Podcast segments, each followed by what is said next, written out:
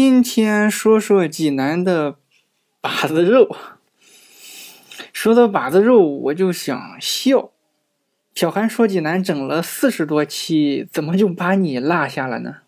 我想了想，可能太熟悉了，熟悉到平淡无奇啊，以至于觉得没有必要说了。我们总是习惯关注刺激性的信息，比如说在月球。发现了汉朝的古墓，大家都喜欢看。如果有人说我们每天都得呼吸，那就没意思了。把子肉对于济南人来说，可能就像空气一样不可或缺，又没啥意思，这样不好。我们不能忽略它。那么今天就说一说。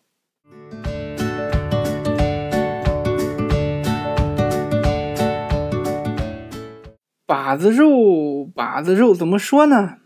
从哪里入手入入口？先来描述一下把子肉吧。一斤五花肉，切八片长条，用红酱油在瓦罐里炖烂，红亮喷香，肥的地方不腻，瘦的地方不柴，提起来拎着不断，掉地上摔得稀碎。这就是把子肉，把子肉一般配着米饭吃，米饭要浇上炖把子肉的汤，注意汤不要太多，把米饭泡了不好，也不要太少，尝不到味道也不行，一定要一团米饭沾一层，沾一层汤汁，那样米饭在嘴里既能感受到。米粒的嚼劲儿，又能感受到汤汁的香味和咸味。吃几口米饭，先感受下，然后再咬一口把子肉，一咬，噗呲，把子肉的小颗粒在嘴里爆炸，每一个脂肪球，每一根肉丝，冲击着你的舌头，让你流口水。听到这里，你应该咽一口唾沫。家里条件好的呢，一般再配上海带、面筋、四喜丸子、炸豆腐、卷煎、鸡蛋。这个鸡蛋有炸鸡蛋和卤鸡蛋，这基本上就是吃把子肉的场景。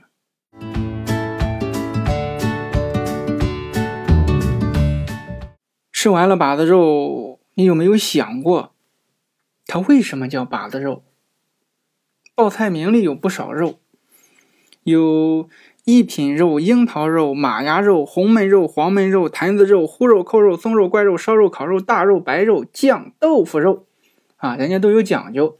比如说坛子肉，这也是鲁菜中济南菜的一个代表，它是放在坛子里炖的，所以叫坛子肉。名字和器具有关。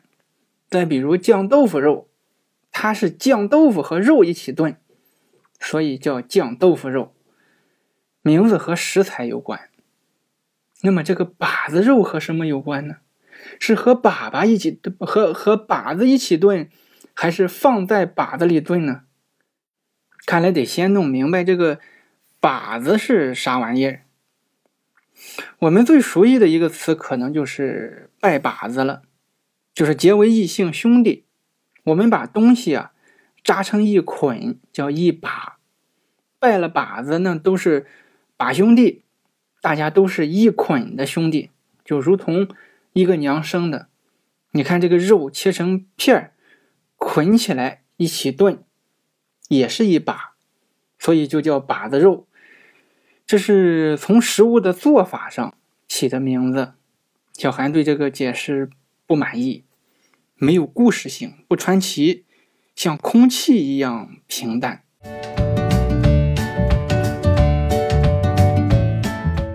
真实的来历其实是这样的。话说当年秦琼的母亲过生日，来了很多江湖上的好朋友，大家一起在贾家楼聚餐。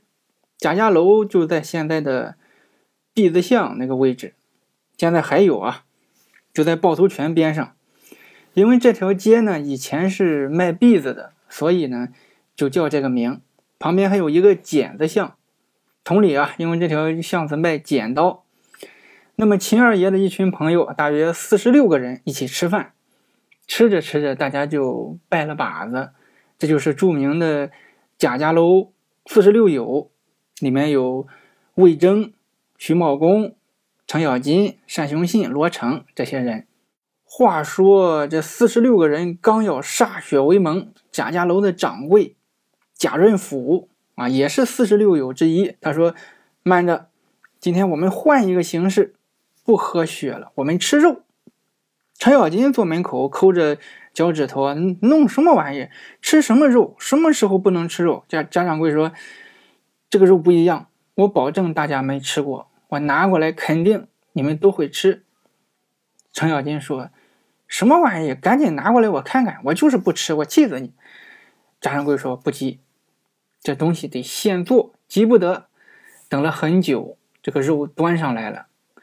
半个巴掌大的肉片，程咬金急了：“我老贾，你弄这什么玩意儿？半个猪咱都吃过，你弄这小片片肉捣什么蛋？你说出天来我也不吃。”秦琼说：“咬金，贾兄弟一番心意，吃了吧？不吃不吃，二哥讲情我也不吃。”贾掌柜哈哈一笑：“咬金，先别急，听我把话说完。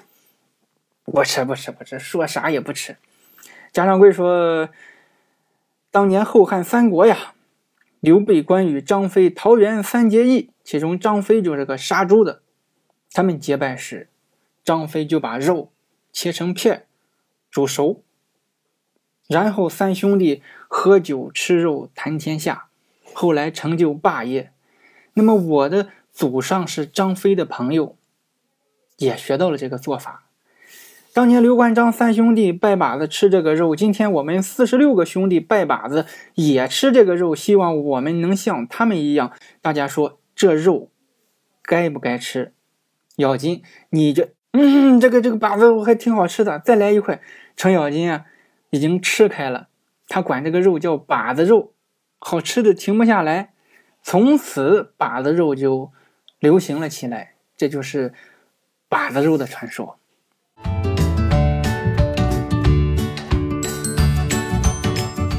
现在济南把子肉很多呀，大饭店、小地摊随处可见。哪里最正宗呢？不好说哪里最正宗。每个人心中都有自己的把子肉。本地人不用说了，自己都会找。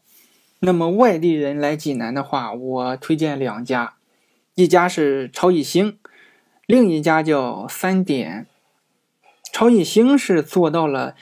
将把子肉发扬光大，开的店多，流量多，他让更多的人看到了把子肉，这就好像是郭德纲对于相声的成就。但是呢，我心中理想的把子肉应该是三点他们家的把子肉，就是那种拎着不断、落地稀碎的标准，但是它呢有点小众。就几家店，还拿相声比喻的话，三点把子肉就是少马爷马志明，啊，这个名字不少人不熟悉。把子肉，把子肉，哎，算了，不总结了，去吃一顿去吧。哎，啊，忘了，小韩说济南有点小内涵，咱们下期见。